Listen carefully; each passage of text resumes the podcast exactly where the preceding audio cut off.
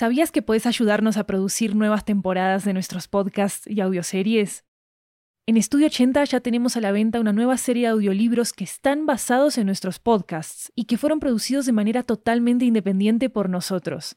Tenemos audiolibros de muchos géneros, comedia romántica, terror, crímenes reales, comunicación y lingüística, comida, estilo de vida, historias de migración y mucho más. Varios de ellos están disponibles en español, inglés, italiano y francés. Conoce nuestro catálogo en 80estudio.com, diagonal audiobooks, y encontrá los títulos en libro.fm, Apple Books, Google Play, Storytel, BookBeat y en tu aplicación de audiolibros favorita. Muchas gracias por tu apoyo. Hola, esto es 80 Cuentos, una serie de historias particulares grabadas en años bien particulares. Soy la anfitriona de este programa, Maru Lombardo. Te tengo una historia para que pasemos el rato, así podemos viajar por otros países, otras culturas, otros idiomas. Sabes, todos los cuentos fueron producidos así, esperando a que pase la pandemia. Esta historia de ficción nos llega desde Palmira, Colombia. Se llama Llorar y es la historia de un hombre que se enfrenta a sus propias emociones casi que en contra de su voluntad. Vamos a escucharla en español primero y después su versión en inglés. Acá va Llorar en español. Espero que lo disfrutes.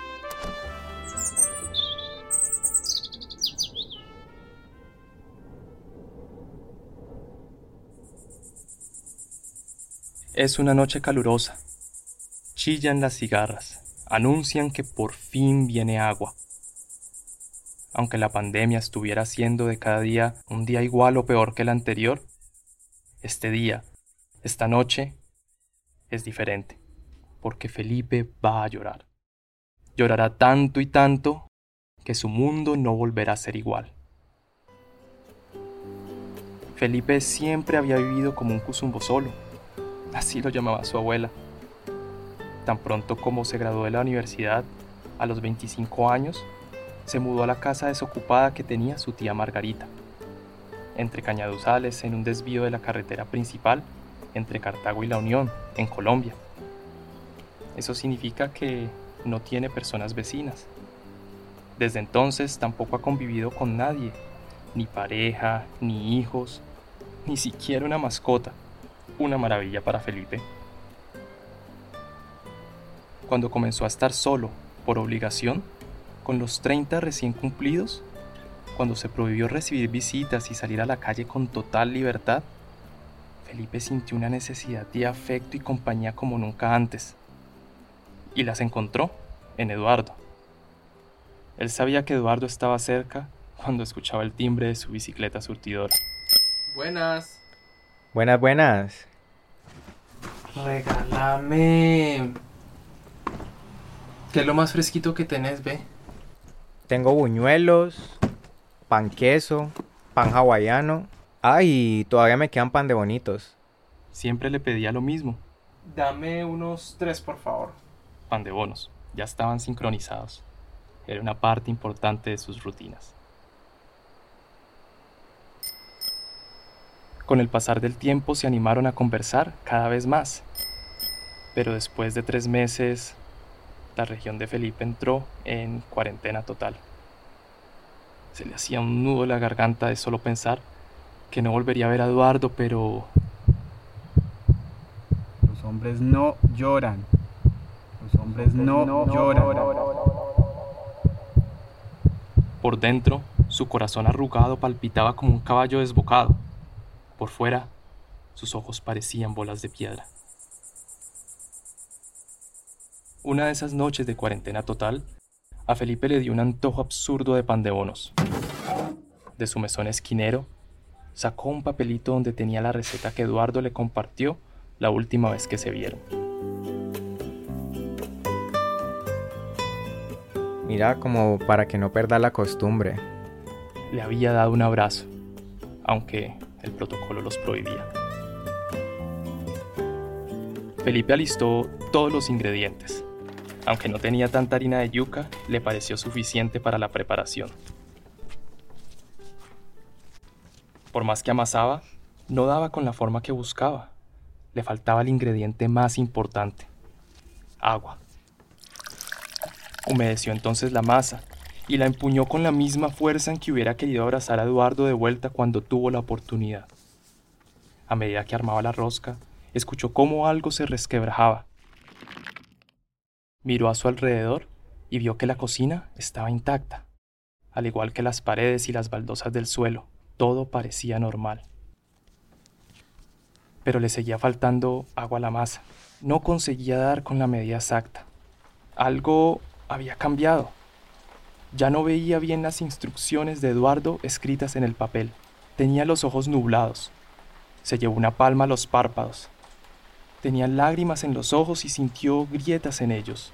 Sus ojos de piedra se habían roto. Qué sinvergüenzas. No puede ser. Yo no soy un chilletas. Derramaban agua. Felipe desenrolló el papel de cocina que colgaba enfrente suyo para secarse el rostro y se aferró al portarrollos con tanta fuerza que lo desprendió de la pared. Ninguna servilleta, trapo ni mantel podía contener el fluir del agua. Empezó a sentir sus pies mojados. Después, las rodillas. Felipe nadó entonces hacia el mesón esquinero y zarpó en él para no ahogarse. Todos los rincones de la casa estaban inundados. Felipe estaba a merced de las intensas olas. Pero, como no tenía el control de su embarcación, finalmente decidió desistir de luchar contra la corriente.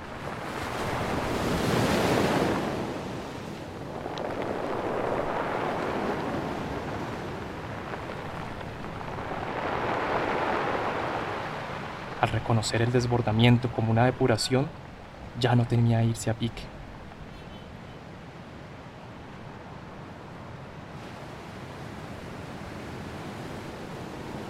Al ceder la capitanía a sus emociones, arribó una hermosa sensación, una liviandad parecida a la que sentía junto a Eduardo. Más que agua, ese era el ingrediente que tanto añoraba.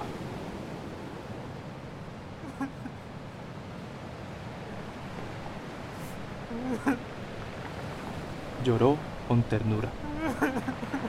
De ese llorar salieron las lágrimas que lo timonearon rumbo a su ser. Ahí, anclado en sí, Felipe le regaló a la tristeza un abrazo tan extenso como el mismo mar.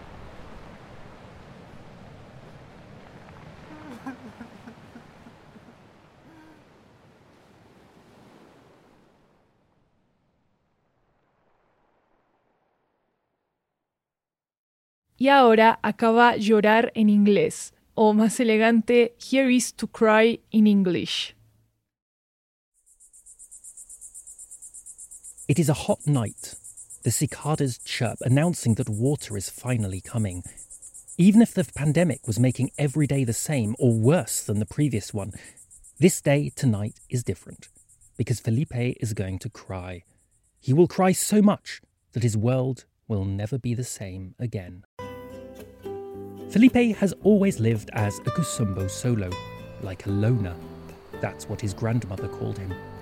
As soon as he graduated from college at the age of 25, he moved into an unoccupied house owned by his aunt Margarita. It's in the middle of some canyons on a detour off the main road between Cartago and La Union in Colombia.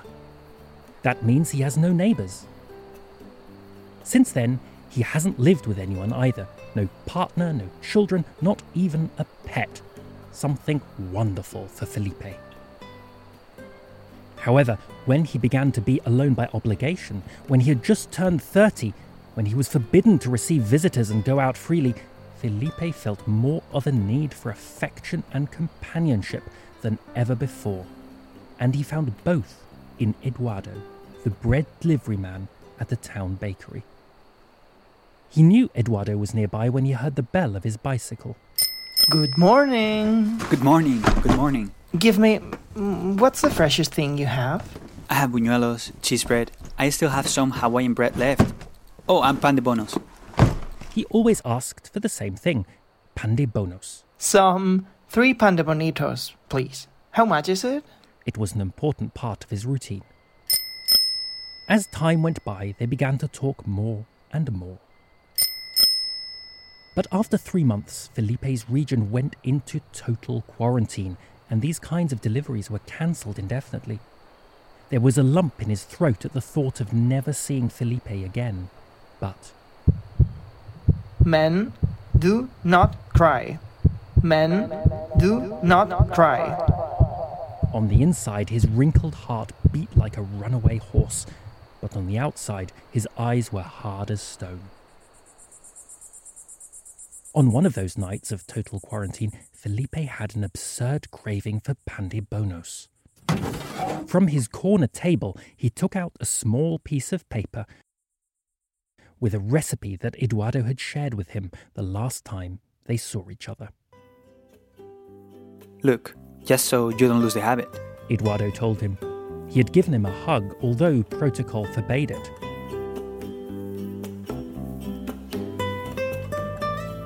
Felipe gathered all the ingredients. Although he didn't have that much cassava flour, he thought it was enough for the preparation.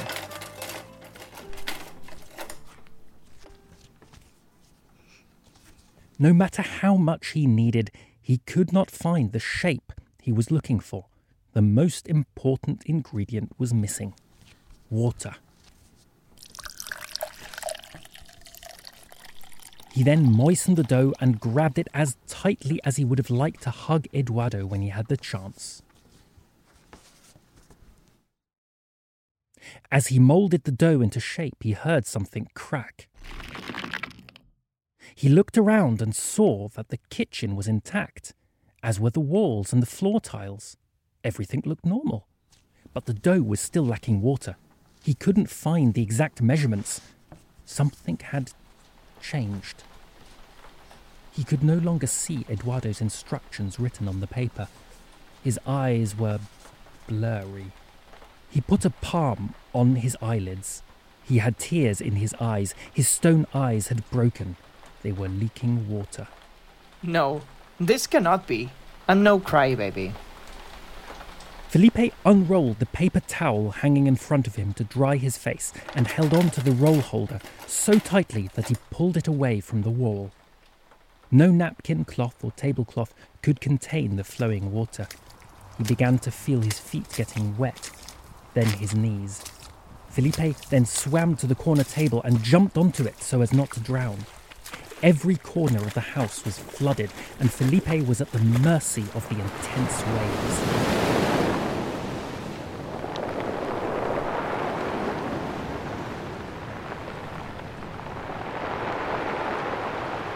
But as he was not in control of his makeshift boat, he finally decided to give up the fight against the current.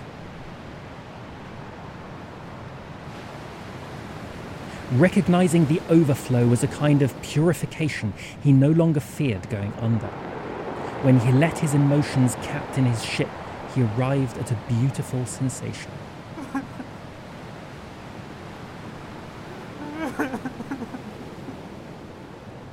A lightness like the one he felt in his friendship with Eduardo. More than water, that was the ingredients he longed for.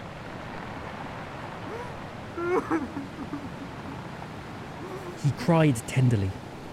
From that cry came the tears that steered him towards his being. There, anchored in himself, Felipe gave his sadness an embrace as vast as the sea itself.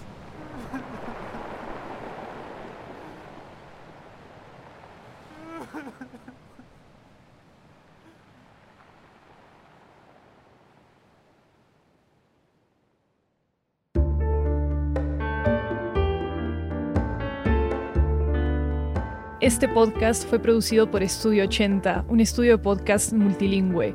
La historia original fue escrita y producida por Juan David Rangel Gil. Es una historia inspirada en el trabajo de la ilustradora Zumbambico. En español, la voz del narrador fue interpretada por Juan David también, Felipe fue interpretado por Cristian Santa Cruz y Eduardo por Omar Calero.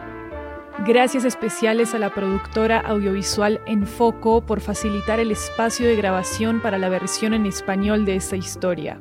En la versión en inglés, la voz de Felipe fue interpretada por Alejandro Maronio. La de Eduardo fue interpretada por Ignacio Fernández Vázquez y el narrador fue interpretado por Philip Thorne, creador de The Amelia Podcast. La edición y el montaje sonoros del episodio estuvieron a cargo de Ignacio Fernández Vázquez. La música y los efectos de este episodio son de las plataformas Freesound y Pond5. Gracias a vos por escuchar 80 cuentos. Si esta historia te gustó, déjanos una reseña en Apple Podcast, así vamos a poder llegar a más personas. O bueno, también puedes enviarle este episodio a quien sea que creas que le pueda gustar. Puedes encontrar más información y transcripciones de 80 cuentos en 80estudio.com slash 80 barra cuentos. Síguenos en Twitter e Instagram como arroba 80podcasts en plural para estar al día con nuestras actualizaciones. Yo soy Maru Lombardo. Hasta la próxima semana.